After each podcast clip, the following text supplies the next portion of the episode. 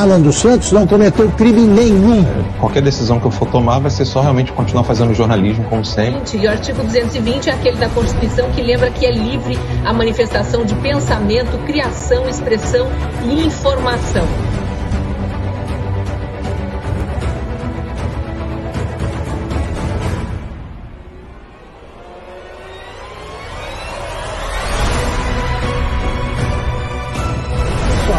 Está escrito ali que você que não existe crime cometido com palavras.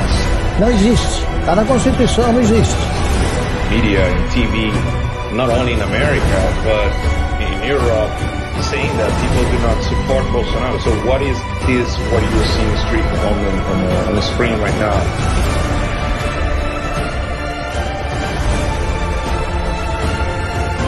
TVs no YouTube. Eles não conseguem entender por que uma mãe de casa, como a Bárbara, consegue crescer. Eles não conseguem entender como o dono de um curso de inglês, como o Gustavo Gaia, consegue ter relevância. Eles não entendem isso porque até aqui, até aqui, mais de duas décadas, eles só conseguiram ser apadrinhados para chegar onde estão. Mérito só a direita tem. 45 da manhã. Fala que eu tô mentindo!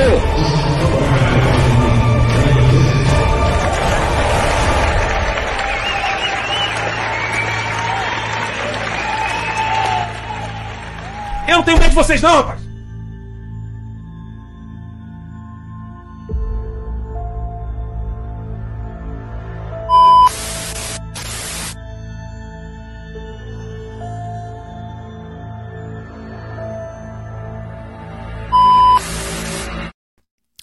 Boa noite a todos que estão aqui nos acompanhando no canal Terça Livre TV, seja no Rumble, seja no Odyssey, seja na Twitch aqui no meu Instagram pessoal, o pessoal está aqui me acompanhando. Vocês que estão acompanhando o nosso programa Guerra de Informação, eu sou o Alan dos Santos e vejo vocês logo depois da vinheta.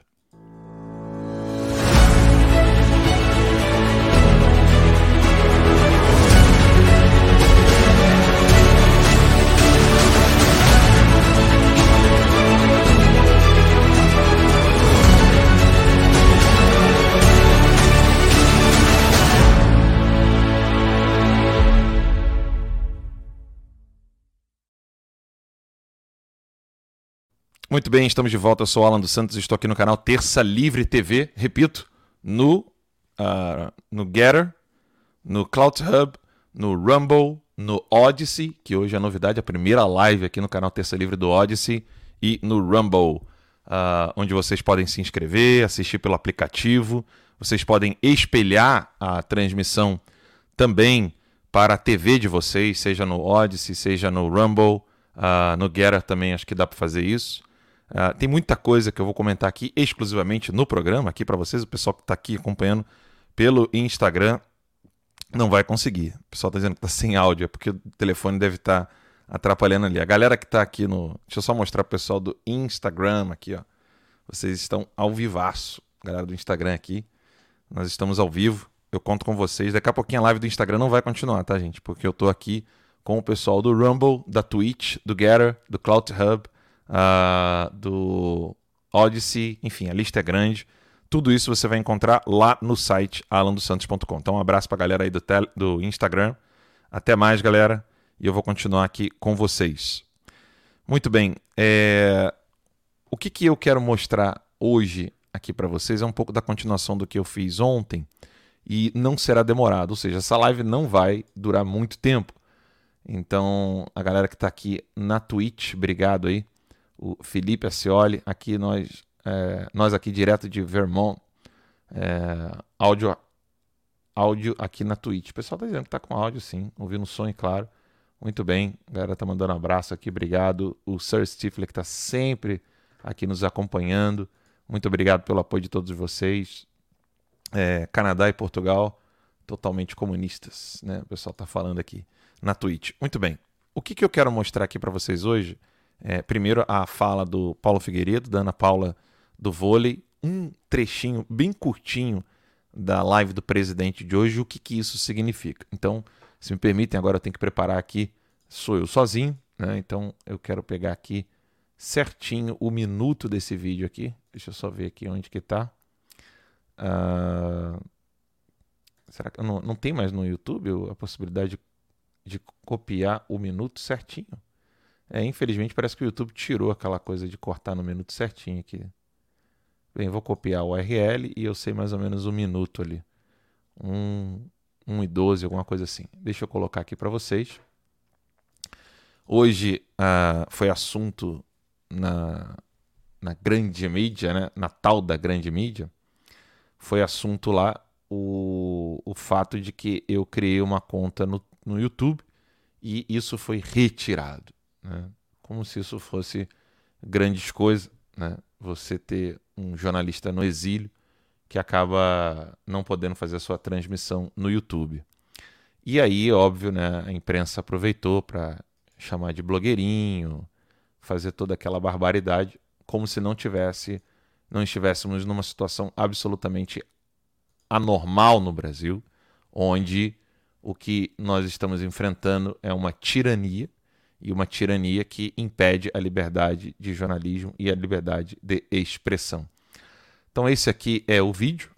Vamos acompanhar aqui o que disse Paulo Figueiredo Ana Paula no programa Pingo nos Is. Twitter é mais um caminho para que você acompanhe a nossa programação, para que você receba também o conteúdo aqui de Os Pingos nos Is e de tudo que você vê diariamente aqui na TV Jovem Pan News. No Twitter é o arroba Jovem Pan News. Se você ainda não segue, siga por lá então. Mais um caminho para que você continue ligado aqui na Jovem Pan. No Twitter, o arroba Jovem Pan News.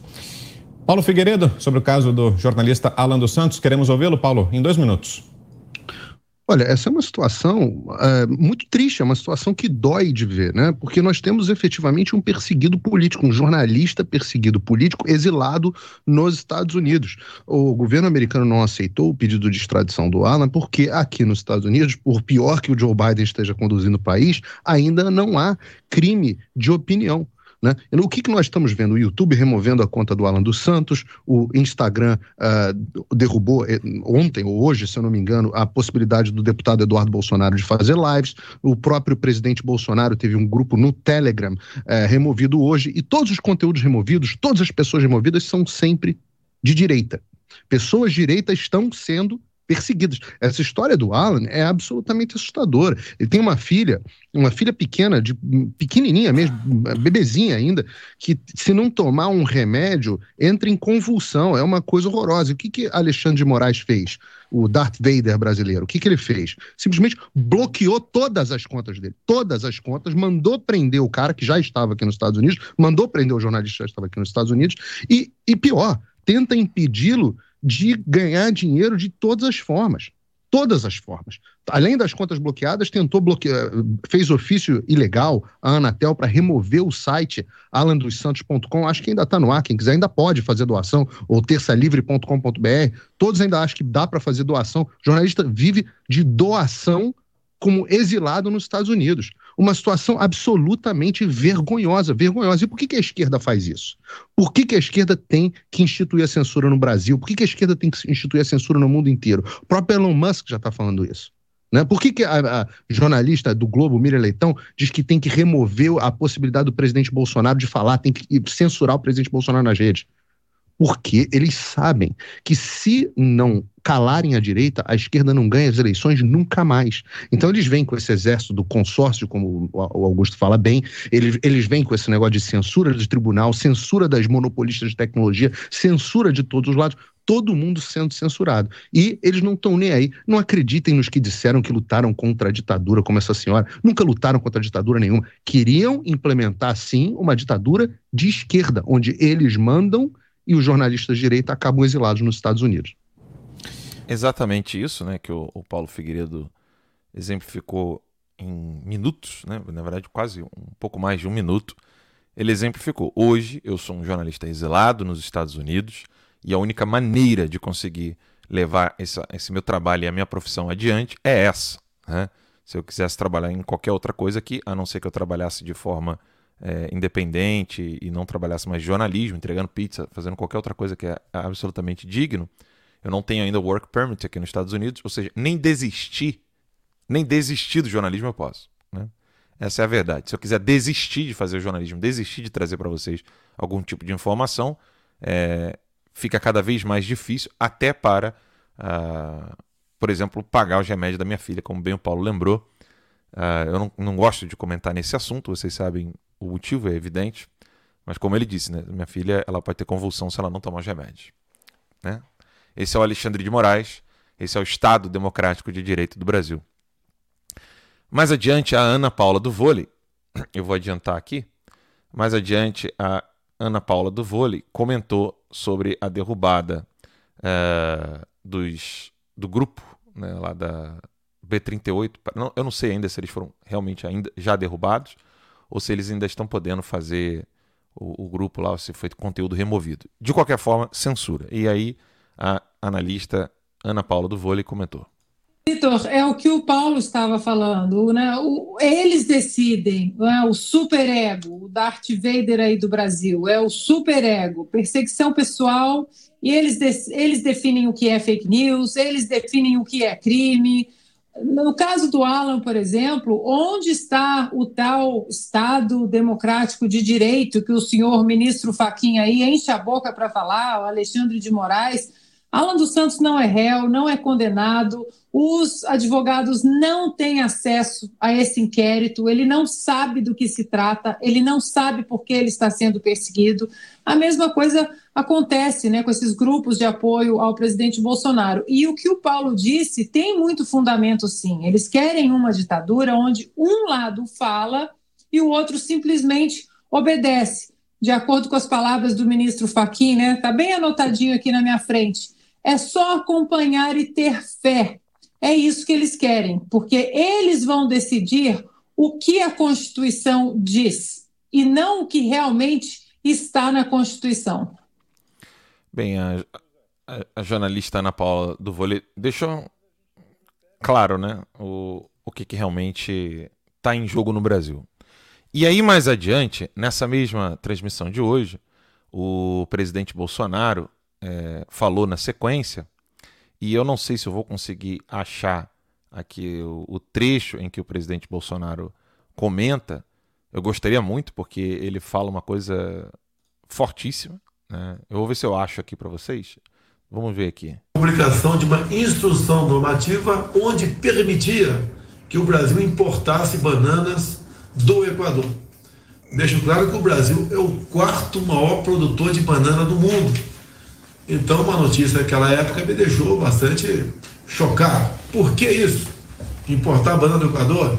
ela o Brasil não faz divisa com o Equador, ela seria por mar, passaria no canal do Panamá e chegaria no Porto de Santos, aproximadamente 10 mil quilômetros. Deixa eu adiantar só mais um pouquinho aqui.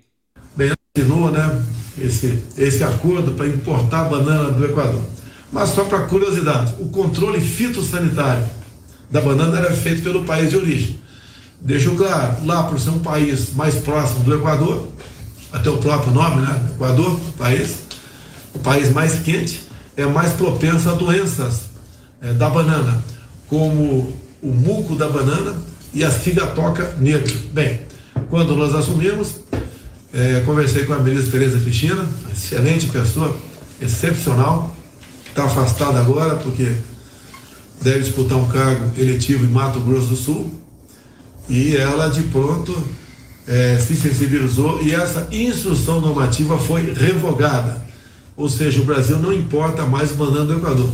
Não. O Brasil importar banana do Equador é piada, né? Mas o presidente aproveita essa, esse ensejo e traz uma informação. Tinha cabe... Que é a seguinte. Também lá em Pariquera Sul, dê uma olhada em obras do nosso governo que está fazendo. Deixa eu ver aqui. Com essa ponte vai ter outra entrada. Vai potencializar então o Pimenta Itaoca. Valeu, valeu, Mozadir. Claro também. É quando se fala em uma sugestão aí do, do Moses, que trabalha comigo, a, o DAP, a Declaração de Aptidão ao PRONAF, aquele que trabalha em pequenos montantes até 40 para... Eu não lembro se é bem no início. Matéria falando que discutir isso aqui, eu acho produtiva no passado, entre outras coisas, a titulação de terras, ou seja, já está na casa de 340 mil títulos emitidos pelo nosso governo, títulos provisórios, né? o integrante do MST, que é um, é um, cidadão, é um ser humano, documento que diz que é na sua propriedade, uma posse para ele. Por exemplo, rainha. Eu vou tentar, posse, eu vou tentar passar aqui. Terra, E o Geraldo Melo Filho está na frente do INCRA, tem feito esse trabalho excepcional é, pelo Brasil, o qual agradeço e cumprimento a ele. Bem como. Eu realmente tenho que ficar procurando ao vivo. Temos também a montagem no campo de forma industrial. O trabalhou nisso. Bem... Outra coisa, aprovado no Congresso Nacional, temos aqui o deputado Derrite, que acaba. É, eu não, vou, eu não vou conseguir achar aqui agora, mas nessa live do presidente, vocês vão encontrar logo depois disso aqui. Se alguém tiver uma minutagem aí, puder me avisar. É, é o seguinte: o que, que aconteceu? O presidente deu um recado falando do grupo terrorista que atuou ali no MR8 é, e matou o Mário Cosel Filho, grupo do qual pertencia a ex-presidente do Brasil e terrorista Dilma Rousseff. Quando ele trata desse ponto, ele alerta uh, ao Brasil o que, que realmente está em jogo. E nós estamos falando aqui o tempo todo sobre isso, aqui no programa Guerra de Informação. É, desde a época que eu tinha toda uma equipe no Terça Livre, hoje estou só. Uh, o Brasil não, não vive uma, uma disputa eleitoral dentro do Estado democrático de direito. Isso, isso já acabou há muito tempo. O Brasil, desde que o Lula tomou o poder, o Brasil, na verdade, vive uma tentativa de sobrevivência em fases, em etapas que, quanto mais a população tomou consciência do que estava acontecendo, acabou mudando o rumo. Ou seja, o Lula foi eleito e reeleito. Nesse período em que ele ficou como presidente, ele conseguiu empurrar um, um mero advogadinho de merda, diga-se de passagem, que é o Dias Toffoli, para exercer o cargo de ministro da Suprema Corte do Brasil. Ali ele foi ocupando, Dilma coloca Faquin, eles vão colocando toda a trupe dele lá dentro. O Temer colocou o Alexandre de Moraes, o povo começou a ver a merda que estava acontecendo, além do impeachment, elege o presidente Bolsonaro. Ciente do perigo que o Brasil estava vivendo, em 2018 o povo tomou essa, essa decisão. E, óbvio, dessas pessoas que votaram no presidente Bolsonaro conscientes, os conscientes do que está acontecendo, nenhum deles se arrependeu. Só se arrependeu, com muitas aspas, um interesseiro ou outro, ou um canalha ou outro, ou então alguém que realmente faz parte do projeto é, do Partido Comunista Chinês, né, ou de Cuba ou, e, e companhia. E aí o presidente alertou isso, falou desse perigo, falou desse problema, e a realidade que nós estamos vivendo hoje no Brasil, qual que é? a realidade de que o narcotráfico está perdendo espaço no Brasil. O narcotráfico está perdendo espaço no Brasil. Esse vídeo que eu vou colocar aqui para vocês está no perfil da Bárbara do Te Atualizei, no Instagram dela. E eu quero que vocês acompanhem, deixa eu ver se o áudio está aqui liberado. Pronto. O vídeo é, um, é daqueles vídeos que você fala assim: eu paguei a Polícia Federal para isso. Eu pago imposto para isso. É uma perseguição da Polícia Federal de um avião de narcotraficante. 37 segundinhos. Olha que espetacular isso aqui.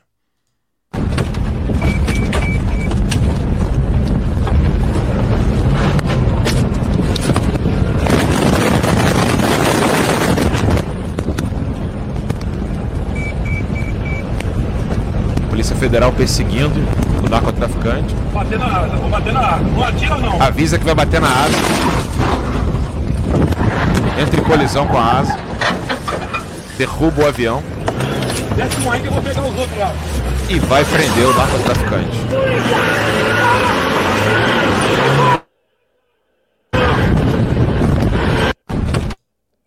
É bastante barulho, né? Mas é para isso aqui que nós pagamos os nossos impostos. Não para invadir a minha casa, como foi feito, e colocar a arma na cabeça da minha esposa. Aquele fuzil ali foi colocado na minha, apontado para mim e para minha esposa, grávida de nove meses. Só que nós queremos o Brasil da lei e da ordem, da lei e da ordem, fazendo isso aqui. Ó. Nós queremos o Brasil fazendo isso aqui, ó. perseguindo o narcotraficante. E nunca Nunca no Brasil o narcotraficante esteve com uma vida tão perseguida como, como presidente. Nunca a Polícia Federal teve tanta liberdade. Nunca é a primeira vez que você está tendo realmente uma Polícia Federal, não que combate, vá combater o narcotráfico, o narcotráfico da concorrência, como eu vi de vários policiais federais, que anteriormente o, a, as operações da PF eram permitidas em locais onde o narcotráfico era da concorrência, ou seja, se é da concorrência do, do PT ou do PCC, então pode descer bala, pode fazer o que quiser. E aí você se pergunta: meu Deus do céu, um policial federal que passa por isso, de ter, ter de trabalhar cumprindo a lei e a ordem, sempre com uma coleira do poder legislativo, do poder é, executivo de um comunista como é Lula, Dilma, Temer e companhia, ele sofre, ele padece. E de fato, veja bem o que eu vou colocar aqui no Google: Polícia Federal, índice de suicídio. Eu quero que vocês vejam comigo, tá? Comigo. Eu coloco aqui, ó. Índice, Polícia Federal, índice de suicídio no Brasil. 24 de março de 2017. Deixa eu ver se aumenta aqui. Suicídio entre policiais federais é seis vezes maior do que a população. 2017, um ano, um ano antes do presidente assumir. Suicídio entre policiais federais é seis vezes maior do que a média brasileira. Vamos ippesbrasil.com.br. Por que policiais federais estão se suicidando? Isso aqui era antes do presidente Bolsonaro assumir o poder. Precisamos falar sobre suicídio e solidariedade no meio policial. Taxa de suicídios na PF é quatro vezes maior que a da população. Em geral. Por quê? Se eu, eu, que sou jornalista, um jornalista limitado por causa dos meus meios de ação, eu, eu não tenho.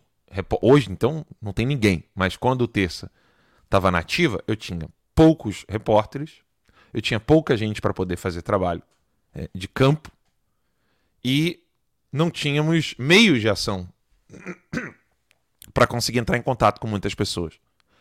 Se eu, que tinha poucos meios de ação, consegui relatos de policiais dizendo abertamente que eles sabiam de muita coisa, muita, muita, muita, mas que algumas eles não podiam falar porque poderiam morrer, é porque o Brasil já não é mais um país normal.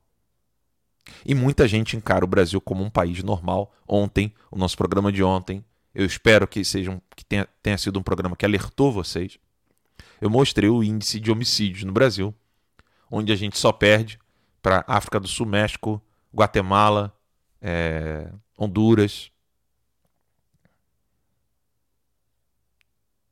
O Brasil é mais perigoso do que 90% da África. Eu mostrei isso ontem. 90% da África é mais segura do que o Brasil. 90% da África é mais segura do que o Brasil. A Europa, então, nem se compara, Estados Unidos nem se compara. Esse, essa é a realidade do Brasil. A partir do minuto 11 do vídeo, alguém colocou aqui, a Cláudia colocou, no vídeo do presidente Bolsonaro. Mas aqui, não, aqui não é minuto 11, não vou conseguir achar dessa maneira. Teria que achar a hora, porque já estava bem avançado. Mas ela disse na live do presidente, né? Talvez se eu for no YouTube, do, no Instagram do presidente, eu consiga fazer isso. Vou, vou tentar aqui. Mas o número de suicídios dentro da PF é enorme por, exatamente por causa disso. Deixa eu ver aqui se eu consigo acessar a live do presidente aqui e colocar no minuto 11, já que ela falou que no minuto 11 é o que aparece ali. Não tá, a live do presidente não está no Instagram dele. Eu teria que ver aqui, talvez no YouTube dele, né? Vamos ver se no YouTube do presidente a gente consegue. Jair Bolsonaro. Minuto 11. Vamos ver aqui. Se ela falou que no minuto 11, a live tem 42 minutos do presidente. Ela disse que no minuto 11 ele fala disso. Então deixa eu colocar aqui no minuto 11 para ver se está certinho o que ela falou. Vejamos. Deixa eu ver aqui.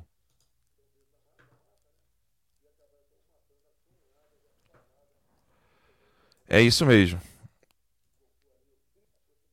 Essa... É isso aqui mesmo.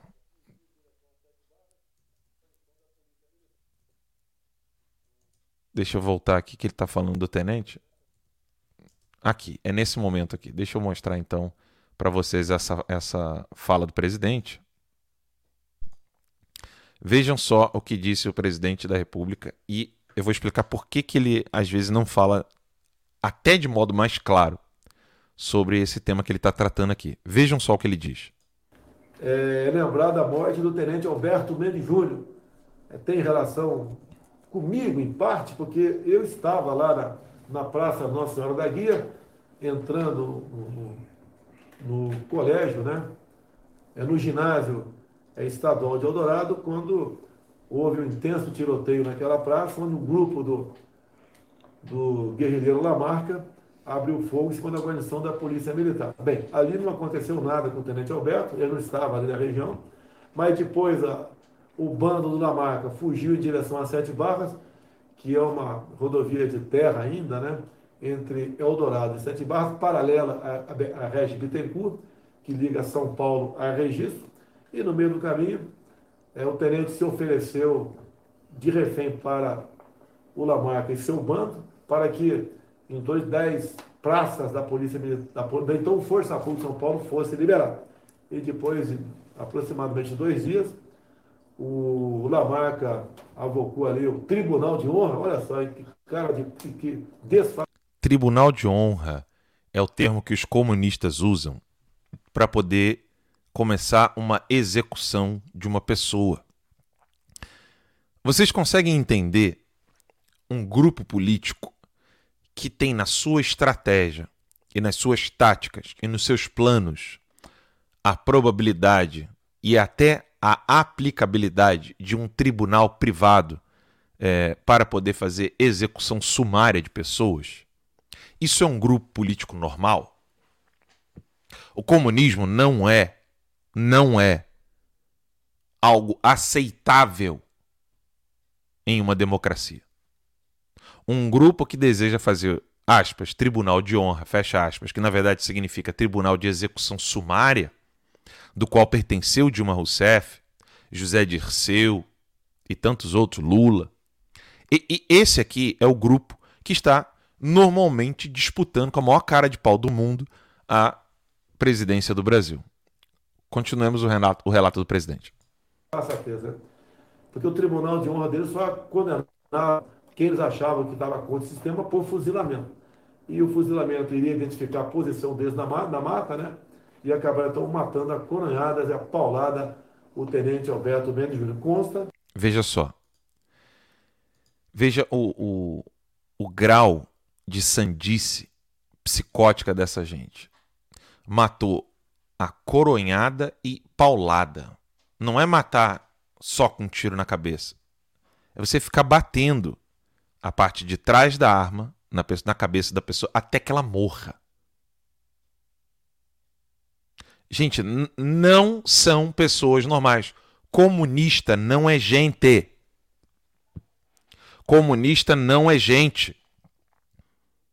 Não pode existir no Brasil um grupo querendo participar da política eleitoral que, uma vez que eles decidam qual é o momento e qual é a etapa, eles começam a matar pessoas com coronhadas e pauladas.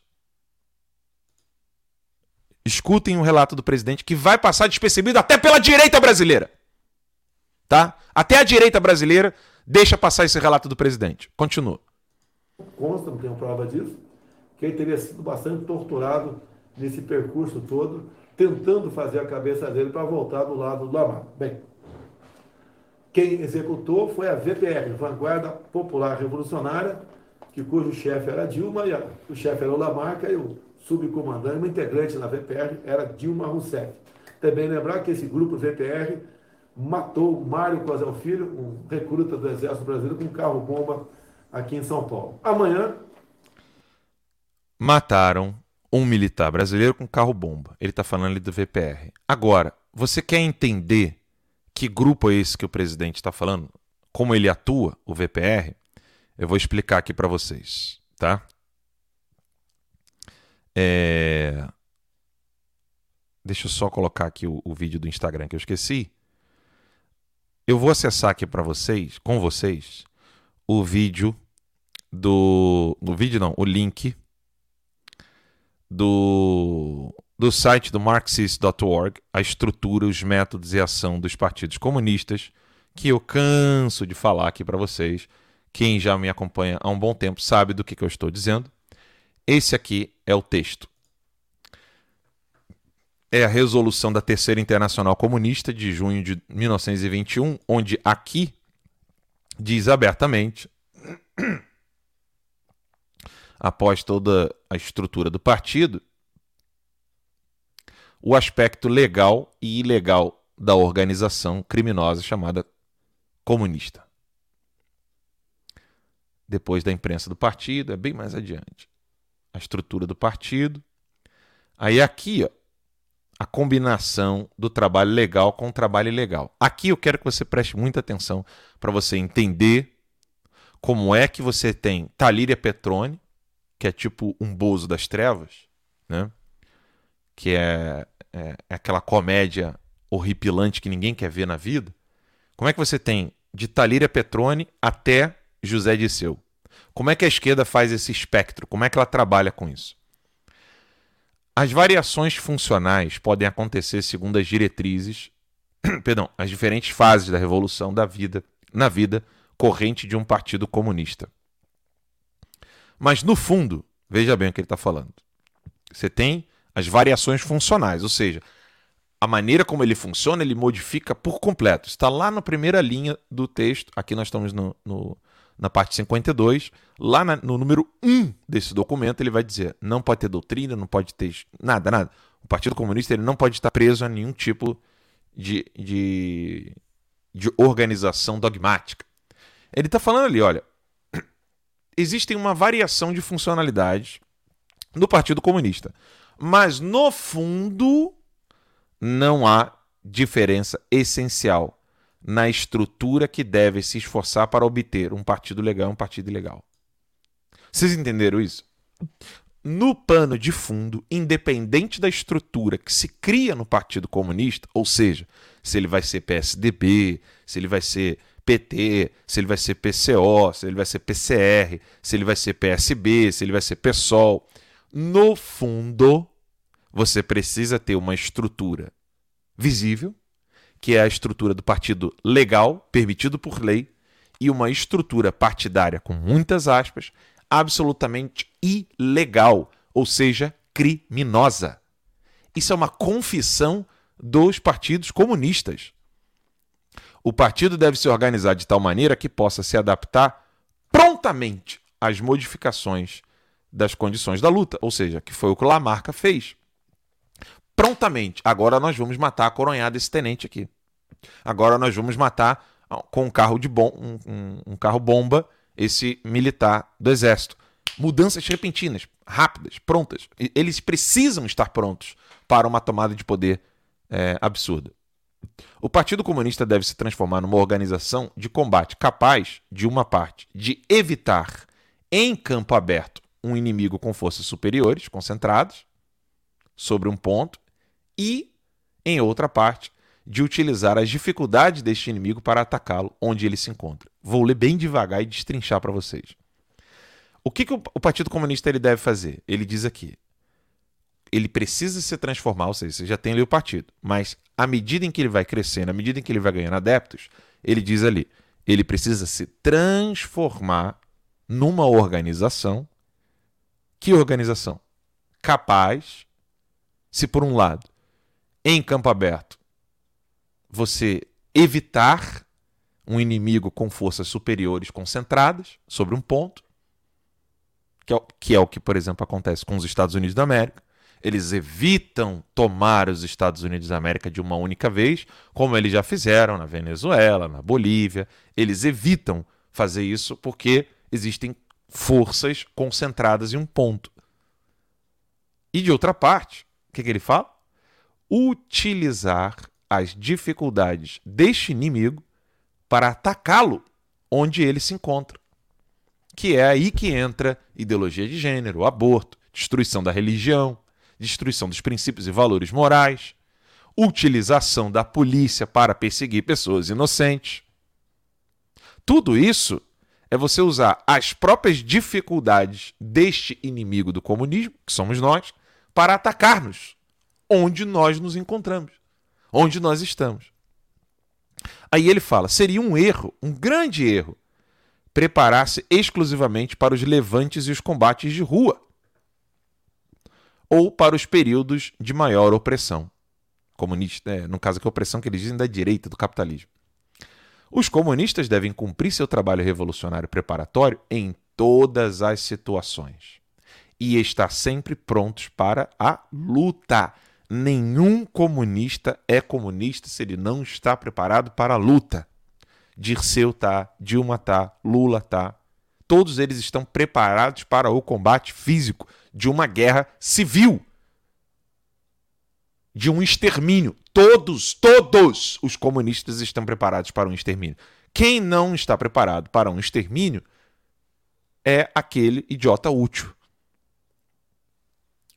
Pois é praticamente impossível prever a alternância dos períodos de ação e calmaria. Ou seja, como não se tem como prever, quando é que nós teremos um, um momento de tranquilidade, poder atuar, de fazer o que eles chamam de conscientizar a classe operária, blá blá blá, ou se você tem um bispo falando contra o comunismo, um pastor falando contra o comunismo, um padre falando contra o comunismo, uma pessoa influente falando com o povão sobre o comunismo. Aí, se tem muita força, para eles não é um período de calmaria. É possível aproveitar esta previsão para reorganizar o partido, porque a mudança muito rápida de atitude provoca surpresa. Os partidos comunistas legais dos países capitalistas em geral ainda não compreenderam suficientemente como a sua tarefa de preparação para os levantes revolucionários para o combate pelas armas. Armas. E, em geral, para luta ilegal, ou seja, luta criminosa, assassina. Isso aqui é uma confissão. Confissão comunista. Não é alguém de direita que escreveu isso aqui. Não é alguém que analisou o que os comunistas fazem. Frequentemente se constrói a organização do partido tendo em mira uma ação legal prolongada, que é, por exemplo, o que o Bolsonaro quer. Uma ação legal prolongada. Você andar dentro da lei, quatro, vamos ficar aqui nas quatro linhas da Constituição, quatro linhas da Constituição, quatro linhas da Constituição. Só que os comunistas não. E ele fala. Ele está criticando isso. Dentro dos próprios comunistas. Ou seja, se vocês continuarem andando na lei, vocês vão se ferrar. Os comunistas falando para eles mesmos. E segundo as exigências das tarefas legais cotidianas.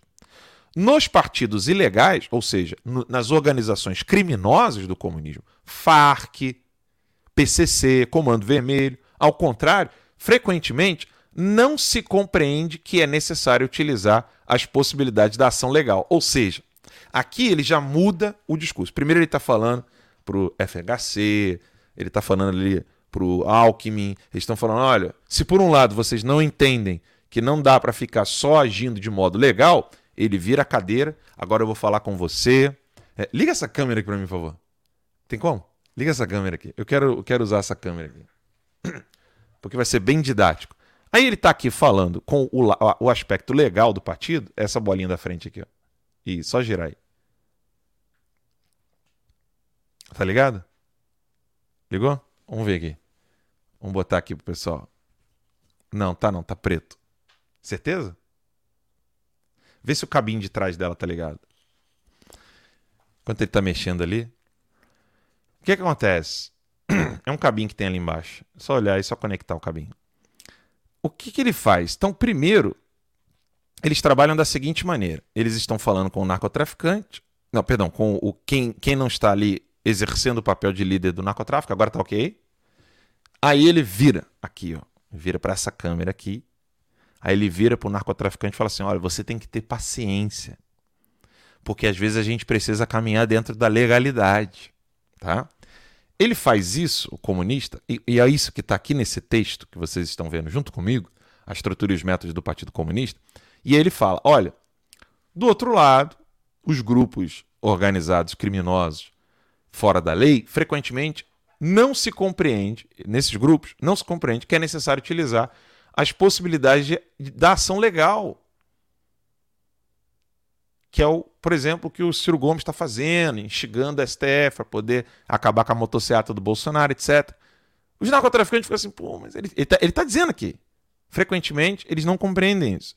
E construir o partido de tal sorte que tenha uma ligação viva com as massas revolucionárias. Ou seja, ele está falando aqui para que os dois lados, o, lado criminoso e o lado permitido pelo aspecto legal, eles precisam ter essa sinergia para ter ligação viva com as massas revolucionárias, não a massa comum. Os esforços do partido têm a tendência de se transformar num trabalho de Sísifo ou uma conspiração impotente, que é você começar a organizar um levante, uma virada de mesa e não dá certo, como foi em 64. Esses dois erros, tanto aquele do partido ilegal, ou seja, da organização criminosa, como do partido legal, ou seja, PSDB, PT, PSTU, etc., são graves. Ele está falando que os dois aspectos são graves. Por quê? Todo partido comunista legalizado deve saber preparar da maneira mais enérgica para a necessidade de uma existência clandestina. E está particularmente armado para os levantes revolucionários. E de outra parte, o grupo organizado terrorista, que é o Partido Comunista Ilegal, aqui no texto, deve saber utilizar todas as possibilidades do movimento operário para se transformar por um trabalho político intensivo no organizador e verdadeiro guia das grandes massas revolucionárias, que é as Farc virando partido na Colômbia. A direção do trabalho legal e do trabalho ilegal, ou seja, a direção do trabalho legalmente permitido e do trabalho criminoso, deve estar constantemente nas mãos da direção central do partido. Quando eu falo para vocês aquilo que o professor Olavo sempre disse, a direção central do partido não imaginem vocês que o braço ilegal e o braço legal façam reuniões na direção central do partido e que essa direção central ela é visível e conhecida. A direção central do Partido Comunista no Brasil é o Foro de São Paulo. E não pensem vocês que o Foro de São Paulo quer ser subserviente ao Partido Comunista Chinês.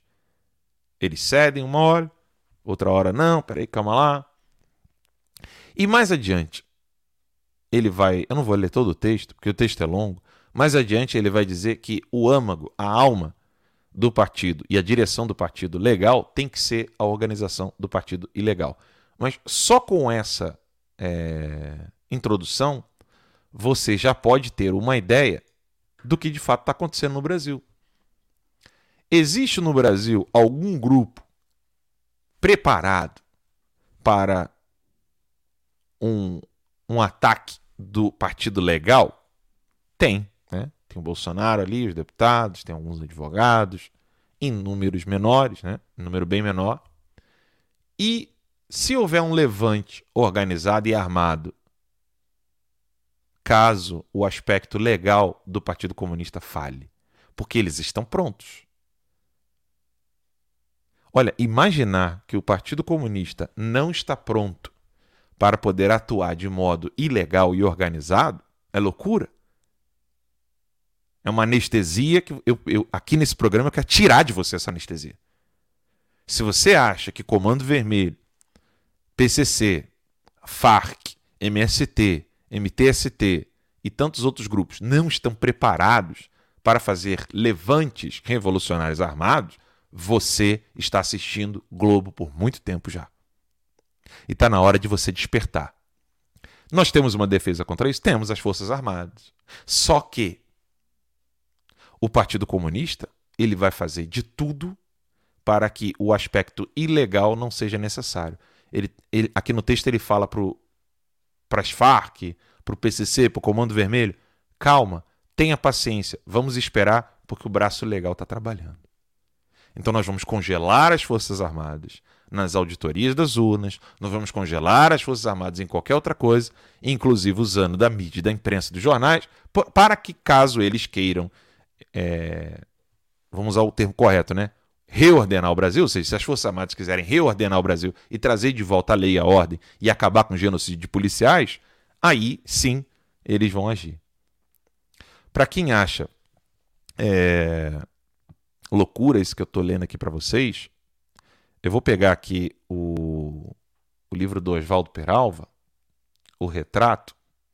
Eu só não sei realmente a página que tá, mas eu vou, eu vou pegar tudo aqui agora ao vivaço, a gente vai concluir o programa só com essa parte aqui. No livro O Retrato, do Oswaldo Peralva,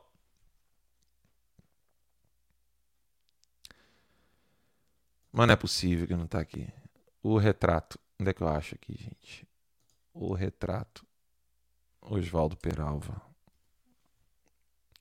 Tá procurando aqui, não tá achando.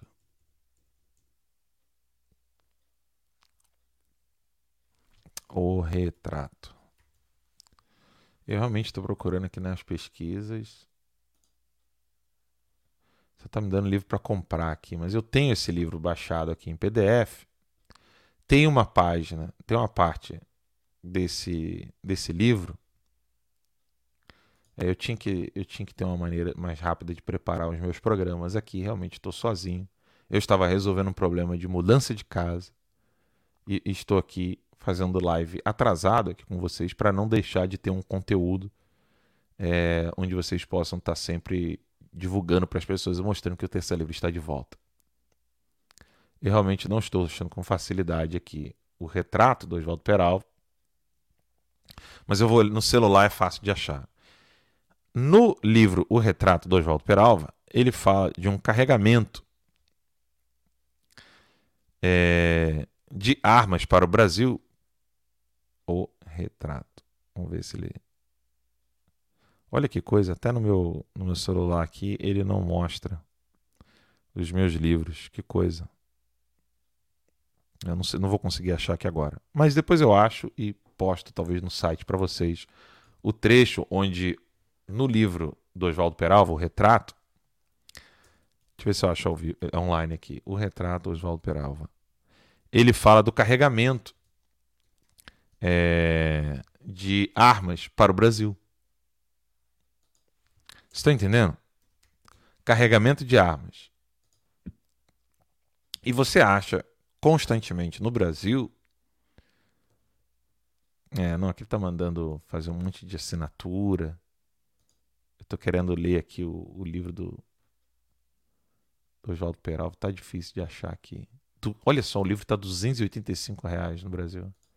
Eles aumentaram depois que eu falei do livro, né? Depois que eu, eu falei do livro do Oswaldo Peralva, o livro bombou, né? Oswaldo Peralva. Nada de conseguir achar o PDF. Não consigo de jeito nenhum. Todos os links que eu coloco aqui estão fora. Até um link da Folha foi derrubado. Mandou aí o link?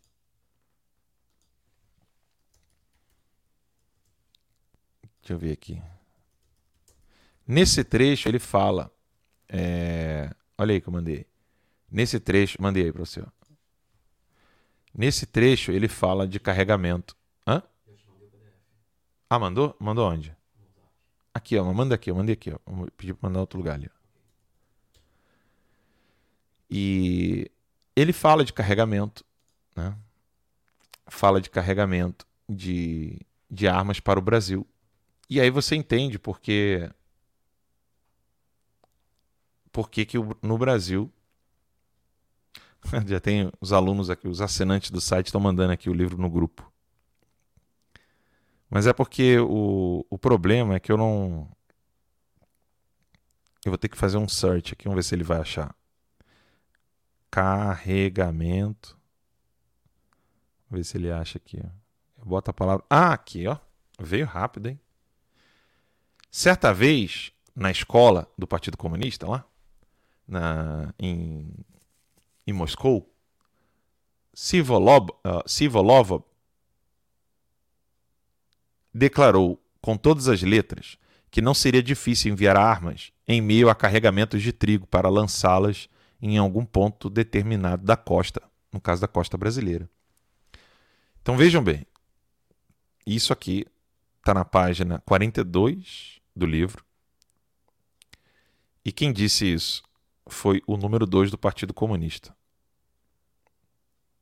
Oswaldo Peralva. Veja o que ele disse. Né?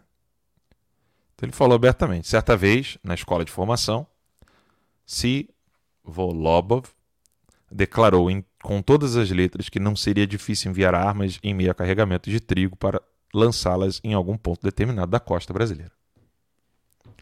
Página 42. É contra esse grupo que nós estamos lutando. E é isso que está em jogo no Brasil. Muito bem, eu disse que a live não ia durar muito tempo, acabou durando demais.